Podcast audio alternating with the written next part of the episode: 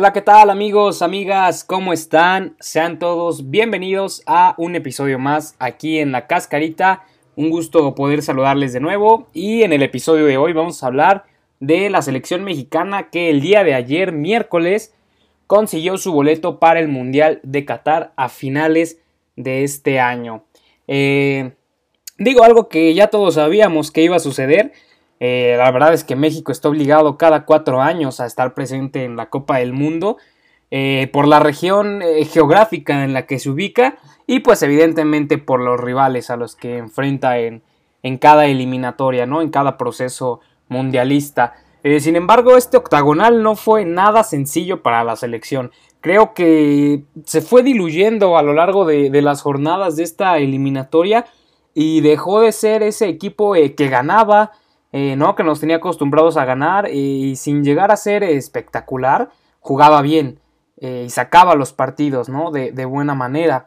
Em, asimismo, pues hubo derrotas dolorosas como contra Estados Unidos, como contra Canadá, ¿no? La, gran sorpresa de esta eliminatoria y también eh, hubo muchos partidos en los cuales se sacaba la victoria ahí a penitas, ¿eh? Con, con diferencia de, un gol, con un equipo que realmente jugaba mal, no tenía ataque, que defendía horrible y pues que la verdad no, no gustaba a nadie, eh, o a muy pocos, ¿no? A lo mejor.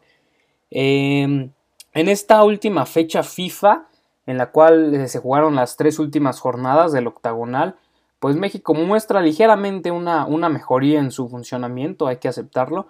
Contra Estados Unidos en el Estadio Azteca se muestra un equipo que proponía más, que buscaba hacer daño, que dominaba hasta, hasta cierto punto, ¿no? Por momentos eh, el partido, pero que no llegó a ser contundente, ¿no? Eh, se reparten al final los puntos en este encuentro con un 0 a 0 y de ahí la selección viajaba a Honduras para enfrentar el segundo duelo ¿no? de, esta, de esta fecha FIFA. Aquí se baja un poco el ritmo de juego, se pierde el medio campo de México y no hay un buen juego por parte de la selección contra, contra Honduras. Eh, si bien es cierto, se encuentra el gol en una jugada a balón parado, de táctica fija, ¿no? Un tiro de esquina que remata Edson Álvarez, eh, el mejor eh, jugador actualmente de la selección, creo yo. Eh, pero de ahí en fuera México no tuvo oportunidad para hacerle daño a, Honduras. ¿eh? Realmente es un retroceso del nivel que habíamos visto contra, contra Estados Unidos. Y por último regresaba al Estadio Azteca eh, para jugar la última jornada, la jornada número 14 en contra del Salvador. Y bueno, aquí México volvió a mostrar la iniciativa, presionaba al rival, circulaba bien el balón, eh, jugaba muy bien por las bandas y esto se debe a las modificaciones ¿no? que hizo Gerardo Martino en el once inicial respecto a los dos duelos anteriores, eh, dejando en la banca a Ichuki y al Tecatito, ¿no? también a Herrera, que, que bueno, este eh, no podía jugar por acumulación de, tarjetas amarillas, sino asegúrenlo, ¿no? Que, que, hubiera estado otra vez en el, en el once inicial, este es inamovible para, para el Tata. Pero bueno, eh, Utilizó a jugadores como Uriel Antuna de Cruz Azul, Alexis Vega de Chivas, Eric Gutiérrez, ¿no? Eh, que juega en Holanda, que, venían en un buen nivel, que estaban en un buen nivel con sus clubes y que lo reflejan en la cancha. Eh, aprovechan la oportunidad e inmediatamente, la verdad, se nota el cambio en el equipo. Eh, un medio campo más dinámico, ya sin la lentitud y la imprecisión de Héctor Herrera en la selección, porque en el Atlético venía haciendo muy bien las cosas. Eh, hay, que, hay, que, reconocerlo. En la selección, mal, la verdad, no, no, tiene un buen rendimiento, pero en, su club, en el Atlético, juega, juega bien, juega otra cosa. también un, Raúl Jiménez que, no está en su mejor nivel. Sí, anota gol el día de ayer de penal, pero también falla uno enfrente de la portería que bueno.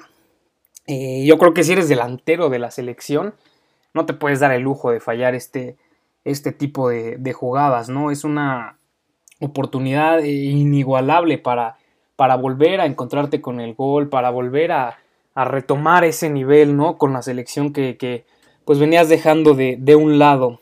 Este, Henry Martin lo mismo, eh, pero bueno, a este no, no, le podemos exigir igual porque pues ya juega los últimos minutos del partido y, no tuvo evidentemente las, las mismas oportunidades que Raúl. A lo que voy es que no se nota un cambio, ¿no? Entre estos dos delanteros en cuanto entran a la cancha. Eh, hay ahorita pues sí un cierto problema en la punta de, del equipo. Esperemos que Raúl llegue, llegue en buen momento, con buen nivel al, al, Mundial a final de año, porque bueno, evidentemente este va a ser el 9 titular de la selección. Entonces esperemos que llegue de buena manera. Pero bueno, eh, México termina con victoria el octagonal, jugando bien, jugando mal, lo que sea, logra quedarse con el segundo lugar, empatado en puntos con Canadá, el, el líder, el número uno. Y que pues realmente los números no son malos, no son malos. Es eh, un empate en el liderato que, que, a ver, ya con una Canadá que sorprendió a todos, ¿no? Y que ya nos mostró de lo que es capaz. Eh, un gran equipo, un, muy buen equipo, ya sin, sin Alfonso Davis. También mostró eh, muy buenas cosas, logró cerrar bien el, el octagonal.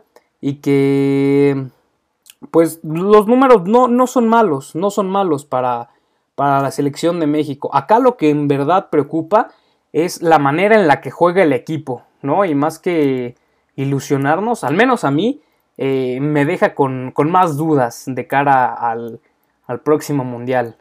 Pero pues bueno amigos, ¿ustedes qué opinan? ¿Fue un buen octagonal para la selección o no?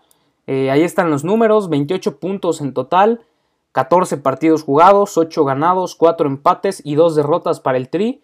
¿Qué piensan amigos? Eh, por lo mientras yo me despido.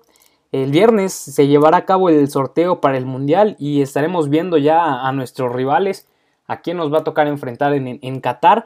Eh, y pues bueno, mientras tanto yo me despido, les mando a todos un fuerte abrazo, cuídense mucho y nos seguimos escuchando.